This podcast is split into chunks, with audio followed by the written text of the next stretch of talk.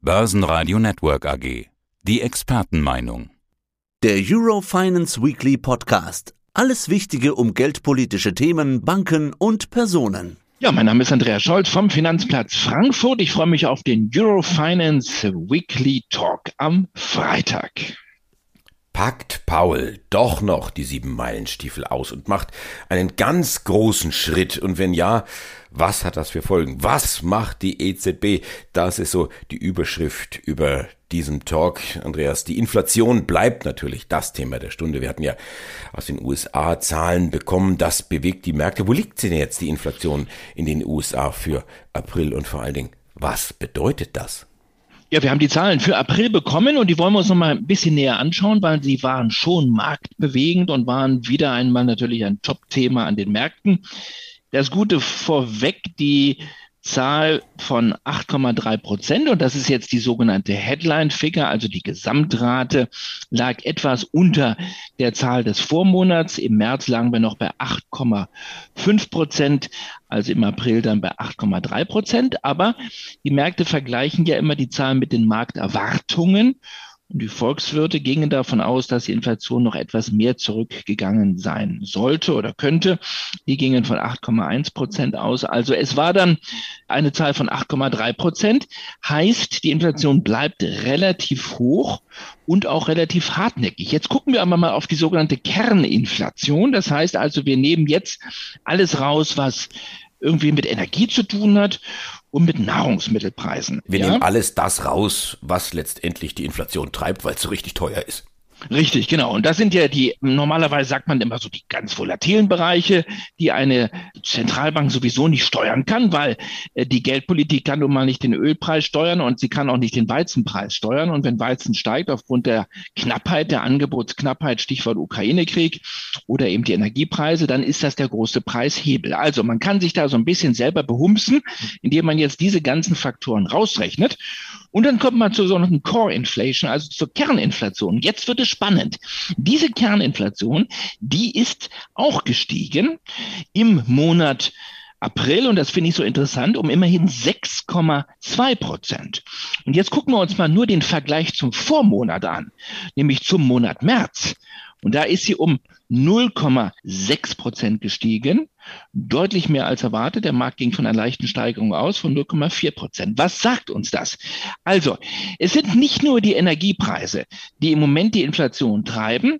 Es sind nicht nur die Nahrungsmittelpreise, sondern hier scheint sich ein Prozess zu verselbstständigen. Also die Inflation setzt sich fest.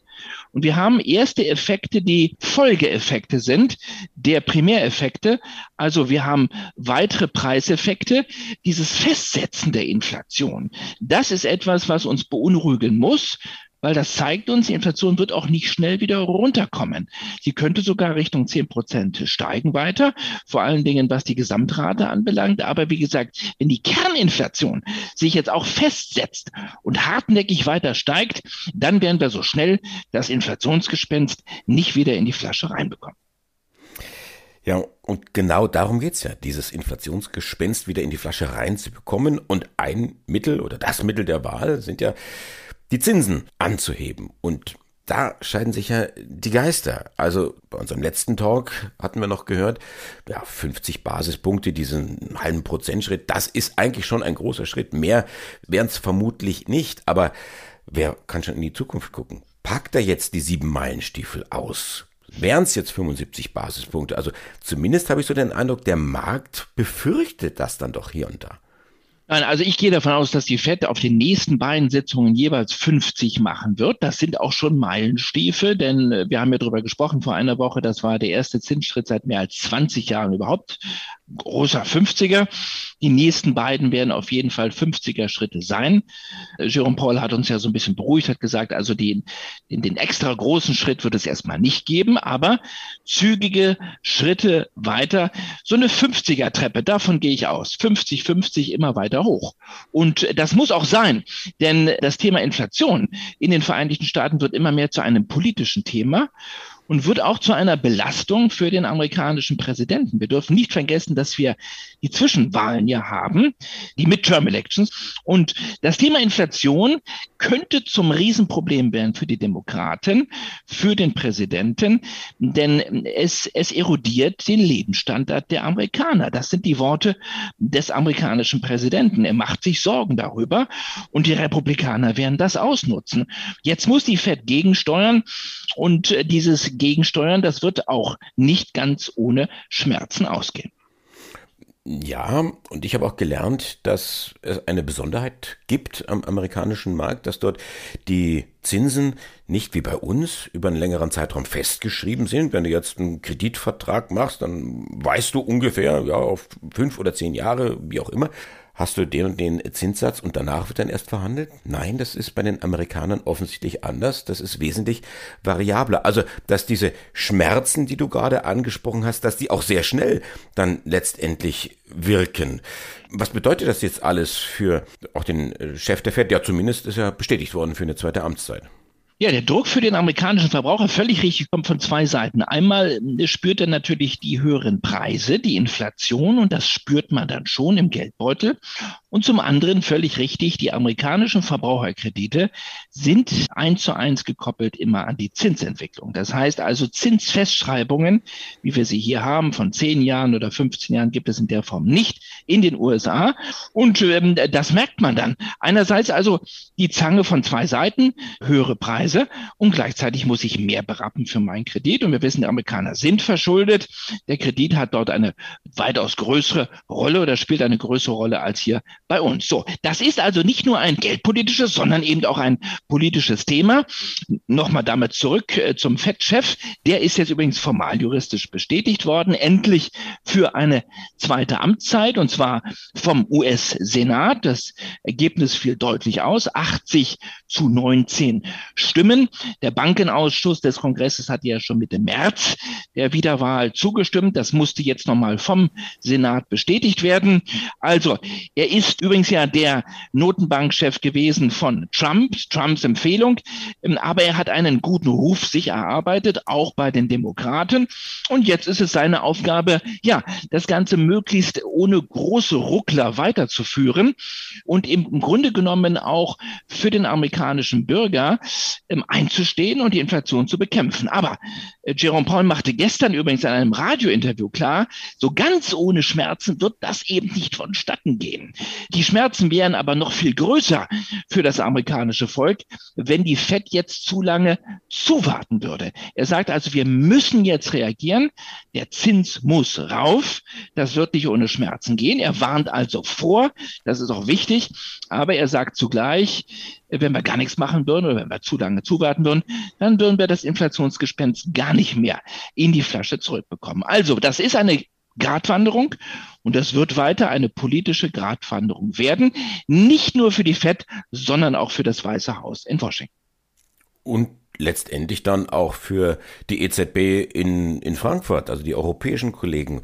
Man tut sich ja schwer, man zahnt ja und sagt, ach, zunächst war das alles Inflation, schaut mal kurz vorbei, geht dann wieder. Aber mal ganz ehrlich, das Thema Zinswende ist doch, muss doch auch angekommen sein bei der Präsidentin, bei Christine Lagarde. Und damit sind wir gedanklich beim 21. Juli, oder? Ja, die EZB hat immer gesagt, das ist alles nur ein vorübergehendes Phänomen. Ja, nur ist die Frage, was heißt vorübergehend und wie lange definieren wir das Zeitfenster? Der Co-Vorstandsvorsitzende der DZ-Bank sagte das gestern oder vor zwei Tagen so schön. Er sagte, ja, ja, das war alles nur vorübergehend. Ja, die Zahlen von drei, dreieinhalb, vier Prozent, die waren wirklich nur vorübergehend. Wir sind auch jetzt ja deutlich höher. Wir haben noch nicht die Niveaus in den Vereinigten Staaten erreicht, aber im April waren wir bei siebeneinhalb Prozent. Also in gewisser Weise hat die EZB recht gehabt.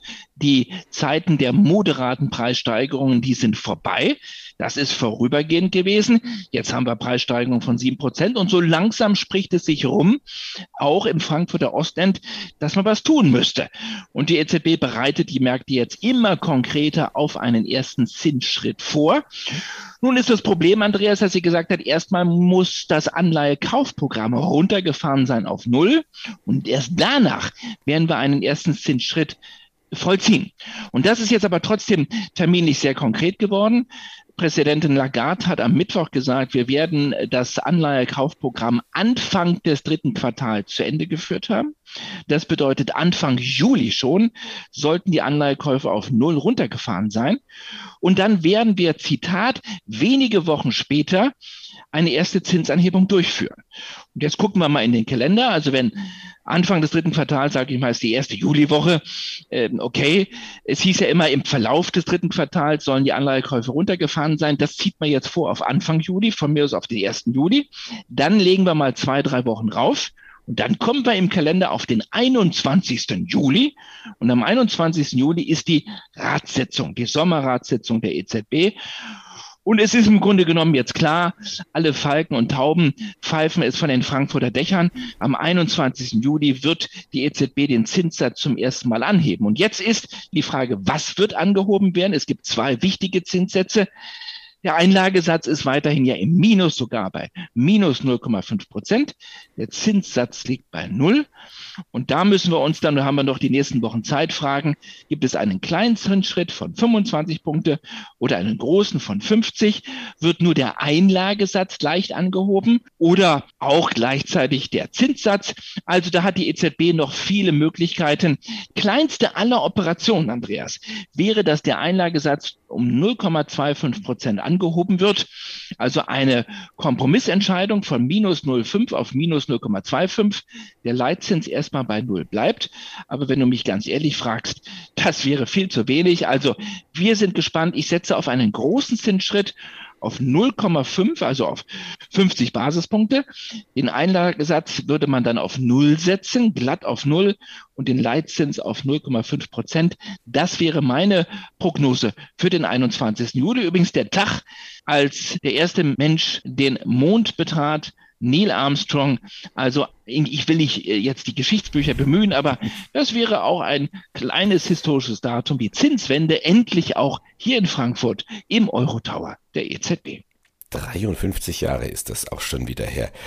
Ja, und äh, die ersten Banken fangen jetzt schon an, ihre Kunden anzuschreiben und sagen, diese negativen Zinsen, diese Strafzinsen müsst ihr jetzt nicht mehr bezahlen. Wir tun alles, um dieses Inflationsgespenst zurückzudrücken in seine Flasche. Andreas Scholz, Dankeschön für diesen Talk. Schönes Wochenende. Bis nächsten Freitag. Beste Grüße aus Frankfurt. Tschüss. Das war der Eurofinance Weekly Podcast. Börsenradio Network AG.